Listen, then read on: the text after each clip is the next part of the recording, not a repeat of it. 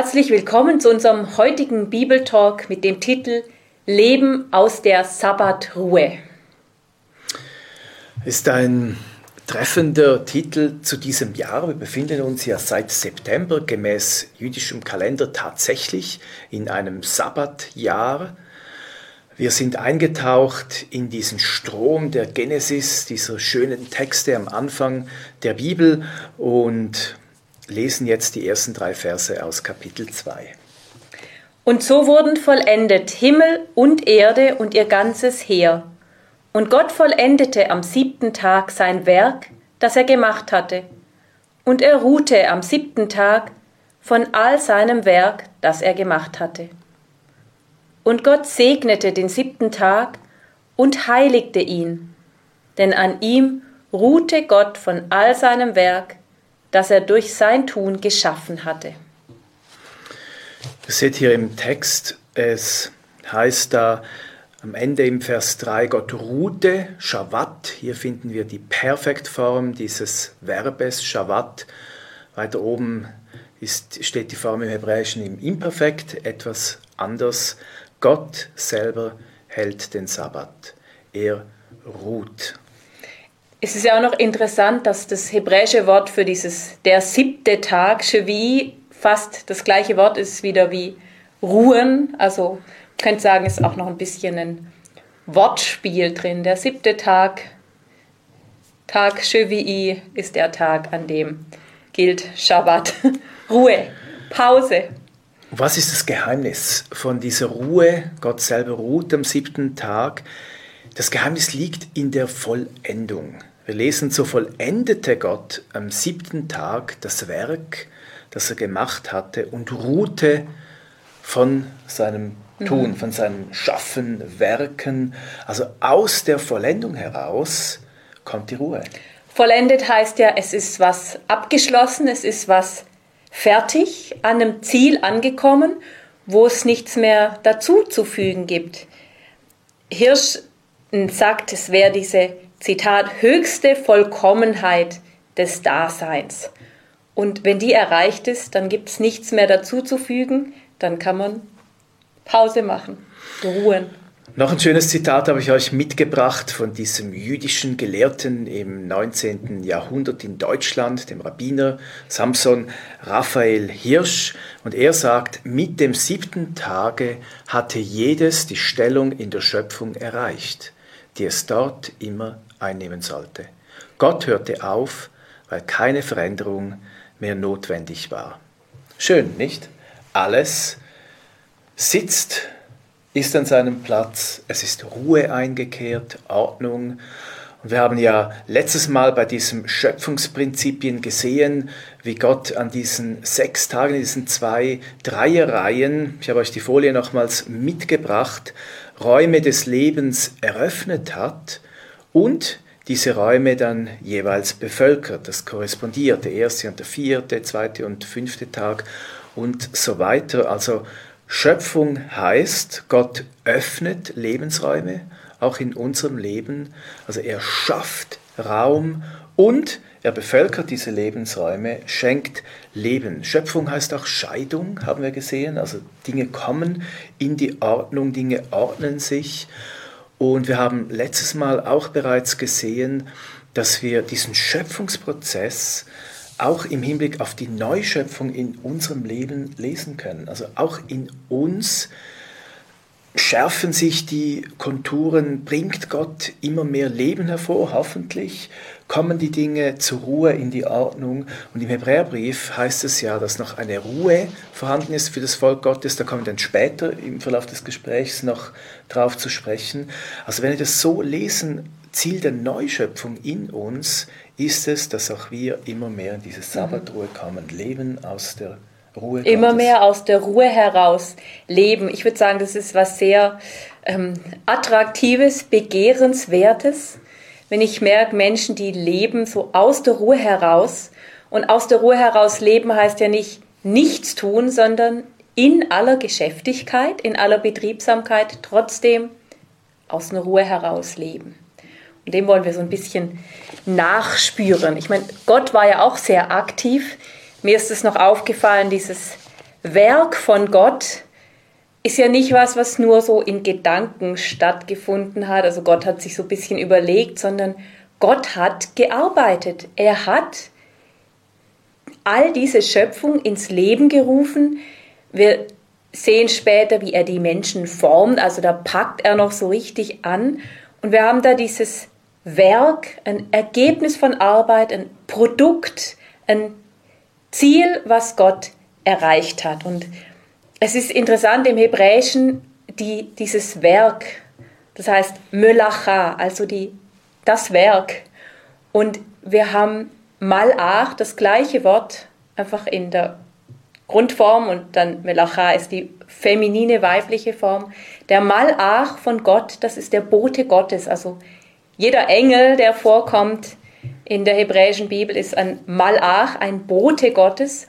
Und diese Werke, sage ich das gleiche Wort und mir hat es noch so zu denken gegeben, wenn wir die Schöpfung anschauen, das Werk, das Gott geschaffen hat, wir können eigentlich sagen, das ist alles eine Botschaft, das sind alles Botschaften von Gott, die zeigen, wer er ist. Und diese Botschaft sozusagen mündet ja in diesen siebten Tag, der tanzt aus diesen parallel verlaufenden drei Reihen heraus. Der, der steht, steht, allein. Steht allein, steht für sich, deshalb behandeln wir ihn auch gesondert. Interessanterweise trägt der Sabbat ja einen Namen im Judentum, die anderen sechs Tage aber nicht. Die werden einfach durchnummeriert. Ähm, Yom Rishon, Yom Sheni, Yom Shlishi und so weiter. Erster, zweiter, dritter Tag kommt der sechste Tag, Yom Shlishi, und dann wieder der Sabbat. Und um nochmals auf Hirsch zu sprechen, er spricht von dem sogenannten Sabbatgedächtnis, sagt, es gibt hier ein Schabbatgedächtnis, weil dieser eine Tag den Namen trägt und die anderen Tage einfach durchnummeriert sind, also sich auf den Schabbat beziehen. Damit finden wir hier am Anfang der Bibel eine Woche, die wirklich auf dieses Ziel ausgerichtet ist, auf den Schabbat und letztlich auf Gott. Hirsch sagt so köstlich, dass die heidnischen Völker die Tage nach den sichtbaren Himmelskörpern benannten. Haben wir im Deutschen ja immer noch. Sonntag, Montag, Sonne, Sonne Mond. Mond.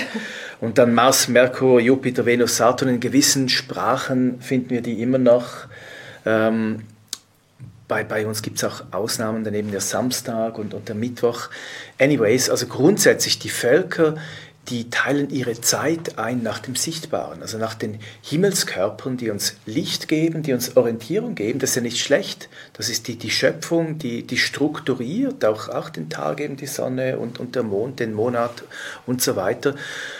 Aber wir richten uns damit nach dem Sichtbaren aus. Nach dem Geschaffenen. Nach dem Geschaffenen und durch dieses Sabbatgedächtnis hier am Anfang der Bibel richten wir uns nach einer anderen Zeit aus, nämlich nach der himmlischen Zeit. Oder nach, nach dem Schöpfer. Nach dem Schöpfer selbst, genau. Ja. Also wir richten uns am Schöpfer aus, nicht einfach an der Schöpfung. Und damit stehen wir auch außerhalb der Zeit. Wir stehen eben an, an diesem Anfang, wir orientieren uns an Gott selber, der Raum und, und Zeit uns schenkt. Das erhält nochmals eine, eine ganz andere Tiefe, dieses Schabbatgedächtnis. Du hast gesagt, ähm, die Woche zielt auf den Schabbat zu. Äh, ich denke gerade spontan, ich meine, man könnte auch sagen, die Woche, jede Woche zielt auf den Schabbat, aber gleichzeitig entspringt jede neue Woche auch wieder aus dieser Ruhe und aus diesem Innehalten, wo sich der Mensch, die Schöpfung wieder ausrichtet, eben auf den Schöpfer und auf seine Kraft, auf seine Pläne, auf sein Segen und aus dem heraus dann wieder selber schöpferisch tätig wird. Ist ja auch ein Luxus, dass wir uns einen Tag in der Woche rausnehmen dürfen, um zu ruhen. Der Mensch ist ja so geschaffen, man hat ja in, in der Geschichte auch mal versucht, zum Beispiel die Zehn-Tage-Woche einzuführen, ist daran gescheitert. Und unabhängig davon, ob wir jetzt den Sabbat, den Samstag feiern oder eben den Sonntag, wir Christen feiern den Sonntag, schon die ersten Christen haben sich an diesem ersten Tag der Woche getroffen und haben da Gottesdienst gefeiert. Jetzt unabhängig vom Wochentag, es geht, geht ja nicht um einen bestimmten Tag, sondern es geht um diesen Rhythmus. Und uns geht es heute auch darum, dass wir überhaupt aus der Ruhe leben, auch im, im Alltag. Also wir, wir, leben eben von diesem Feiertag her, ist ein Luxus, auch ganz speziell für ein Sklavenvolk. Mhm. dieses Volk Israel, das aus der Sklaverei aus Ägypten befreit wurde. Wo es keinen Sabbat gab, genau. keine Pause, sondern nur Arbeit. Und nun plötzlich einen Sabbat halten darf. Und wir finden im, im fünften Buch Mose ähm, bei den zehn Geboten so die, die Sabbatbegründung. Ähm, nicht, nicht, nicht von der Schöpfung aus begründet, von, von dieser Arbeit her, aber im zweiten Buch Mose ist sie schöpfungstheologisch verortet. Also mhm. da lesen wir im zweiten Buch Mose Kapitel 20, die Verse 8 bis 10. Gedenke des Sabbattages, dass du ihn heiligst. Sechs Tage sollst du arbeiten und alle deine Werke tun. Aber am siebenten Tage ist der Sabbat des Herrn deines Gottes. Da sollst du keine Arbeit tun, auch nicht dein Sohn, deine Tochter, dein Knecht, deine Magd, dein Vieh, auch nicht dein Fremdling, der in deiner Stadt lebt. Denn in sechs Tagen hat der Herr Himmel und Erde gemacht und das Meer und alles, was darinnen ist, und ruhte am siebenten Tage. Darum segnete der Herr den Sabbattag und heiligte ihn. Also wir sehen hier eigentlich, der Sabbat ist begründet aus dem Sabbat, den Gott gehalten hat. Also der Menschensabbat hat seine Begründung, seine Rechtfertigung in diesem Gottes-Schabbat. Und weil Gott Schabbat machte, dürfen die Menschen ruhen, eben sogar die Sklaven, das Gesinde, alle ruhen mit. Was für ein Privileg, damals auch selbst wenn man Sklave war, Teil dieses Bundesvolkes zu sein. Selbst Tiere, alle durften ruhen, ja. einmal die Woche, ein, ein riesiges Privileg. Riesige Lebensqualität. Ich meine, auch für die Tiere, für die ganze Schöpfung, die ganze Schöpfung darf mal ruhen. Das Werk wurde eingestellt. Ich finde es köstlich. Samson Raphael Hirsch übersetzt hier im zweiten Buch Mose in Sabbat mit Werkeinstellung. Ich habe euch da ein lustiges Zitat von ihm mitgebracht. Der siebte Tag ist Werkeinstellung deinem Gotte. Am siebten Tag stellst du dein Werk ein, also im Sinn von du hörst dein Werk auf, um mit dieser Werkeinstellung immer aufs Neue Gott zu huldigen. Du schaffst am Schabbat kein Werk, um eben dein Werk schaffen als Dienst Gottes zu begreifen. Unser Werkschaffen ist Dienst Gottes. Wir werden das später noch sehen im, im Epheserbrief, wenn, wenn er selber in uns eben das Werk hervorbringt. Werkeinstellung. Heute im 21. Jahrhundert denken wir dabei eher an den Reset-Knopf bei technischen Geräten. Für uns ist die Werkeinstellung eben die technische Einstellung des Werkes, das ein Gerät produzierte. Und das korrespondiert doch. Also am Sabbat stellen wir unser Werk ein und gleichzeitig ist es so eine Ausrichtung wieder auf den Schöpfer, haben mhm. wir gehört. Also durch unsere Werkeinstellung kommen wir wieder zur Werkeinstellung. Also wir werden quasi wieder resettet auf diese Ruhe, aus der wir dann den Alltag gestalten mhm. sollen. Eine schöne Doppelbedeutung. Ich meine, es ist ja auch ein Stück von dieser Ebenbildlichkeit, die sichtbar wird. Ich meine, Gott ist der, der zuerst geruht hat und wir Menschen dürfen ruhen als dieses, dies, in dieser Ebenbildlichkeit, in der wir geschaffen sind. Also unser Ruhen ist immer ein Spiegelbild oder ein Abglanz von dieser Ruhe, die Gott zuerst gemacht hat. Und es ist ja auch interessant, Gott sagt nicht, ja, der Sabbat ist für euch da, damit ihr euch ausruhen könnt und nachher wieder produktiver seid, sondern der Sabbat ist zuerst Gottes Sabbat. Also auch die Menschen, die die Ruhe halten, tun das nicht um ihretwillen, obwohl sie ihnen am meisten dient, sondern sie tun das um Gottes Willen. Für Gott. Und diese Ruhe, eben das Leben aus der Ruhe, ist zugleich die Zielvorgabe für uns Christen, unser Leben aus dieser Ruhe heraus zu gestalten, wie es der Autor des Hebräerbriefs mhm. schildert in Kapitel 4. Gehen wir doch da gerade rein. Denn so hat er an einer anderen Stelle gesprochen vom siebenten Tag. Und Gott ruhte am siebenten Tag von allen seinen Werken. Wieder die Begründung in, in der Schöpfung. Schöpfungstätigkeit Gottes. Und dann der Schluss daraus. Es ist also noch eine Ruhe vorhanden für das Volk Gottes. Denn wer in seine Ruhe eingegangen ist, der ruht auch von seinen Werken, so wie Gott von den Seinen. So lasst uns nun bemüht sein, in diese Ruhe einzugehen. Ich habe gerade noch gedacht, dieses, diese Ruhe, wenn wir die in die eingehen oder bewusst sagen, wir halten jetzt inne, wir machen diese Pause, diesen Sabbat, das ist ja auch ein Bekenntnis eigentlich. Das ist dieses Bekenntnis, wir orientieren uns an diesem Schöpfer, der diesen sechs plus einen Tag geschaffen hat. Und es ist das Bekenntnis zu diesem Schöpfer, aber auch dieses Bekenntnis, ich mache wie einen Schritt zurück. Ich war jetzt selber sechs Tage schöpferisch tätig in meiner Ebenbildlichkeit, die die Kreativität des kreativen Gottes ja abbildet. Und jetzt mache ich einen Schritt zurück, Ruhe von meinen Werken und sage damit eigentlich, ja, Gott ist letztlich der Schöpfer von allem und alles, was wir schöpferisch tätig sind, fließt aus dieser Kreativität von Gott, auch aus dieser Abhängigkeit von Gott, aus dieser Ausrichtung auf Gott, eben aus dieser ursprünglichen Werkeinstellung, wo ja wir als Menschen in dieser Abhängigkeit von Gott leben und wissen, eigentlich jede Idee, jeder Geistesblitz, jede Begabung, die in unser Leben reingelegt ist, kommt ja eigentlich von ihm. Und wir leben ein Stück weit aus, was er in ja, was er zuerst gemacht hat. Wir sprechen von diesem Ruhetag.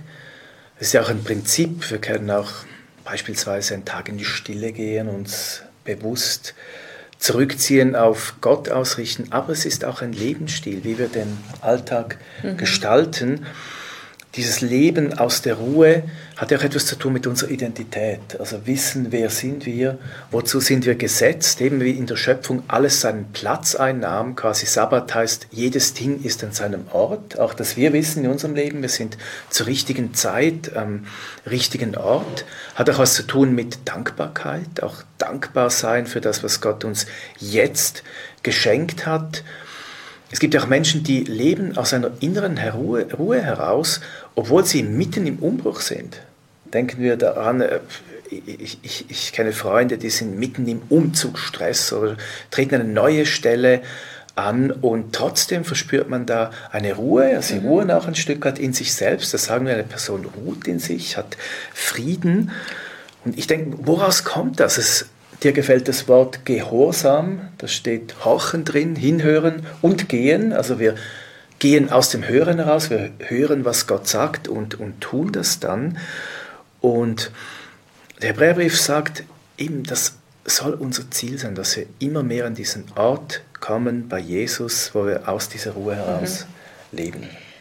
Du hast verschiedene Punkte erwähnt. Ich denke, es ist auch dieses Vertrauen, was sichtbar wird. Ich meine, wenn wir einen Schritt zurück machen und innehalten, es ist ja nie alles erledigt. Es gibt ja immer noch unsere unerledigten Berge und unsere To-Do-Listen. Und dann innezuhalten, ist eigentlich ein Ausdruck vom Vertrauen. Dass wir sagen, ich gebe meinen Teil, aber ich vertraue darauf, dass Gott alles, was es noch braucht, mir helfen wird oder dazufügen wird oder mit seiner Lösung vom Himmel her was tun wird, was für uns ja auch unverfügbar ist. Es ist für mich ein großer Ausdruck auch vom Vertrauen eigentlich auf Gottes Versorgung dass wir auch was ruhen lassen können, selbst wenn noch nicht alles erledigt ist. Denn es wird ja nie alles erledigt sein. Auch leben von der Vollendung her im Wissen, Gott ist der Vollender. Er wird nicht nur mhm. die Geschichte dieser Welt zur Vollendung bringen, sondern er hat auch Lösungen für die Situationen, in denen wir mhm. uns befinden. Ich möchte gerade auch zu euch sprechen, wenn ihr zuschaut, vielleicht denkt ihr, ja, aber es, es gibt da gar keine Lösung, ich sehe es noch nicht. Ich denke da immer an, an diese Zusage in Zacharia, nicht durch Heer oder Kraft, sondern durch meinen Geist wird es geschehen. Und das Wort von Zacharia erging da an Zerubabel, der hat zwar den Tempelbau begonnen, Grundstein gelegt, dann war 16 Jahre Stillstand, nichts mehr ging, es gab keine Hoffnung mehr. Zacharia heißt, es sind riesige Berge vor dir, du hast keine Hoffnung mehr, aber die Berge werden zur Ebene werden. Und Zacharia hat wie diesen Blick von Gottes Möglichkeiten her. Er sagt, hey, du wirst den Schlussstein setzen. Mhm. Ich denke, das ist ein schönes Beispiel. Zacharias sieht schon den Schlussstein in der Hand Zerubabels. Also er sieht die Vollendung schon. Obwohl es noch nicht da ist? Da ist totale Stagnation, sogar überhaupt, da gab es Schreibereien an den Perserhof. Es gibt keine Hoffnung, menschlich gesehen. Aber Zacharia hat diesen prophetischen Blick der Vollendung. Und wenn uns Gott das schenken kann, auch in unserem Unvollendeten, auch in unserem Chaos des Lebens, schon den Blick auf die Vollendung und das Wissen, Gott kommt zur Ruhe mhm. und wir orientieren uns an ihm. Das gibt uns auch diese Qualität von Ruhe, um unser Leben zu gestalten. Ich meine, auch das Wissen, Gott ist und bleibt der Vollender. Du hast dieses Wort gebracht, wenn man den Vers in Hebräer 12, Vers 2, dass Gott der Anfänger und Vollender unseres Glaubens ist. Wir können auch sagen, er ist auch der Anfänger und Vollenderer des Werks, das er durch uns, durch unser Leben auf dieser Erde getan haben möchte. Oder Paulus, der dann schreibt in Philipperbrief, Gott ist, der in uns wirkt beides, das Wollen und das Vollbringen, weil wir wissen ja alle, es ist immer ein großer Teil, ist unverfügbar, den kann nur Gott ja, zur Vollendung bringen, ans Ziel bringen oder eben in uns, durch uns machen. Und das finde ich hat was sehr Entspannendes und das kommt doch mit dem Sabbat zum Ausdruck. Und am Kreuz sagt Jesus, es ist vollbracht.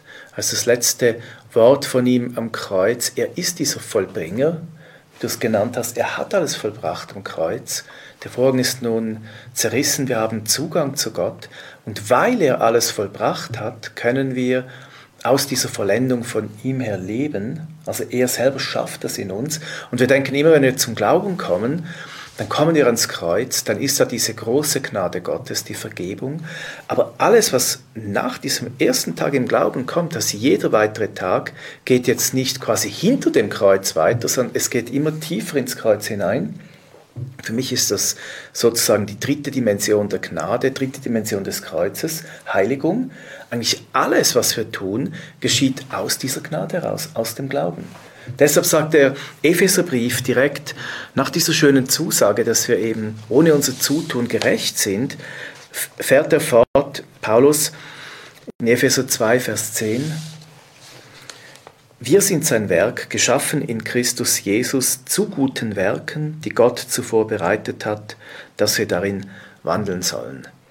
Also wir sind nicht nur erlöst und leben jetzt aus eigener Kraft weiter, sondern selbst alles, was kommt, geschieht aus diesem Strom der Gnade, aus dem, was Gott vorbereitet hat. Also wir, wir leben in dem, was er schon hat, was er schon für uns bereit hat im Himmel. Mhm. Vielleicht noch was, ähm, was ich ganz wichtig finde, das von das Stichwort Identität erwähnt. Der, die Menschheit hat ja immer wieder versucht, den Menschen zu, nur zu definieren über Arbeit, Arbeitskraft, Leistung und Menschen darauf reduziert, was ja immer noch passiert, dass Menschen ausgebeutet werden und reduziert werden auf das, was sie an Leistung und Ertrag bringen. Aber diese Pause, diese Ruhe, dieser Sabbat gibt ja auch da einen, einen Wechsel und sagt, hey, wir als Menschen sind nicht nur geschaffen, um produktiv zu sein. Unser Wert ist nicht nur, was wir leisten, sondern wir sind auch geschaffen, um einen Tag in der Woche oder eben einen bestimmten Zeitraum unseres Lebens daran zu denken, wer Gott ist, der alles geschaffen hat, der alle Fäden zusammenhält, alles zusammenhält und alles trägt. Und wir dürfen darum an ihn denken. Also drum ja auch diese Definition vom Sabbat im zweiten Buch Mose in den zehn Geboten, gedenke des Sabbattags und an diesen Schöpfer, der die Welt geschaffen hat. Stichwort Pause. Es gibt dieses griechische Wort eben uns Ruhe schenken, das Matthäus verwendet, in Matthäus 11, Vers 28, kommt her zu mir, alle, die ihr mühselig und beladen seid, ich will euch erquicken. Also Jesus schenkt uns diese Pause bei ihm, ist eben diese Ruhe, wenn wir zu ihm kommen, aus seiner Perspektive heraus leben. Ich möchte noch kurz nochmals zu Epheser 2 zurückkommen, dieses Geheimnis, dass wir eben in diesen vorbereiteten Werken von Jesus gehen können. Ich glaube, dazu muss uns Gott die Augen öffnen. Dafür betet Paulus schon in Epheser 1, dass uns die Augen aufgehen. Und dann gibt es, das ist für mich ein Schlüssel in Epheser 2, der Vers 6. Er hat uns mit auferweckt und mit eingesetzt im Himmel in Christus Jesus. Also wir sind nicht nur mit Jesus gestorben und auferstanden, was die Taufe symbolisiert, sondern wir sind innerlich schon mit Jesus im Himmel, an diesem himmlischen Ort, eben außerhalb der Schöpfung, an diesem also in Ort. dieser ewigen Sabbatruhe auch Genau. gleichzeitig, Genau. trotz in aller Betriebsamkeit. an diesem Ort, wo Gott eben alle Möglichkeiten hat, wo, wo diese Dimensionen sich öffnen, diese Dimensionen Gottes. Und ich glaube, diese Perspektive, die brauchen wir gerade dort, wo es eben nicht ruhig ist in unserem Leben, in allem, allem Stress des Alltags oder wenn, wenn sich dieser Druck auf uns legen will, wie Jesus sagt, hey, komm zu mir, ich schenke euch diese Ruhe. Und ich glaube, es hat immer wieder damit zu tun, zu ringen um diese Perspektive vom Himmel her, dass wir wirklich eben von der Vollendung her denken, aus Gottes Perspektive, aus seiner Sicht, seinen Möglichkeiten und ein Stück weit Reset, zurückkommen zur Ruhe, Werkeinstellung, diese, diese ganze Covid-Zeit hat uns ja oft gezwungen, eben Schritt zurückzutreten oder Dinge waren eben nicht möglich, so wie geplant. Und ich glaube, das ist etwas, was wir hoffentlich gelernt haben, diesen Monaten, auch, auch diesen Jahren, eben diese, auch dass es möglich ist, einen Schritt zurück zu tun. Und dann wir das kombinieren mit, mit diesem Gedanken, ich stehe zurück und sitze mit ihm an diesem Ort der Möglichkeiten, eben diesem Ort, wo schon alles vollendet ist, dann ist es ein, ein Segen, auch um jetzt weiterzugehen in, in die nächsten Jahre und immer mehr, wie es der Hebräerbrief sagt, zu lernen, aus dieser Ruhe zu leben. Wir haben euch noch einen kleinen Buchtipp mitgebracht aus unserem Schleife Verlag, dieses Büchlein von Hans-Jörg Kegi, er ist promovierter Theologe und Pfarrer, auf den Spuren des Schöpfers, eine messianische Auslegung der Schöpfungsgeschichte, also diese ersten beiden Bücher, 1. Mose 1 und 2. Und ich lese euch da zum Schluss ein Zitat daraus vor zu diesem Sabbattag. Wir werden uns bewusst, dass wir Gottes Stellvertreter sind auf Erden, dass alles ihm allein rechtlich gehört, dass wir nackt in die Welt kamen und ebenso nackt aus ihr gehen werden. Aber inzwischen dürfen wir jede Woche einmal in große Entspannung und Ruhe einkehren, um in Demut unserem großen Schöpfer und Herrn unseres Lebens und Tuns zu begegnen. Wir danken euch fürs Zuhören, sagen bis zum nächsten Mal. Dann geht es weiter mit dem Menschen in der Schöpfungsgeschichte.